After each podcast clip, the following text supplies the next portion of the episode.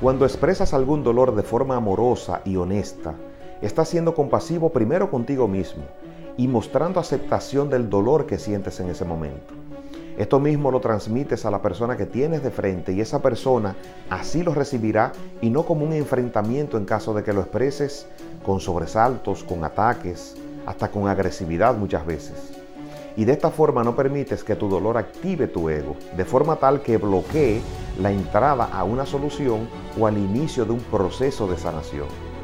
Cuando sientas un dolor, cuando sientas un dolor, ya sea físico o emocional, Piensa siempre que los demás sentirán compasión por ti solo si lo expresas de forma amorosa. Siempre te deseo lo mejor. Cuídate.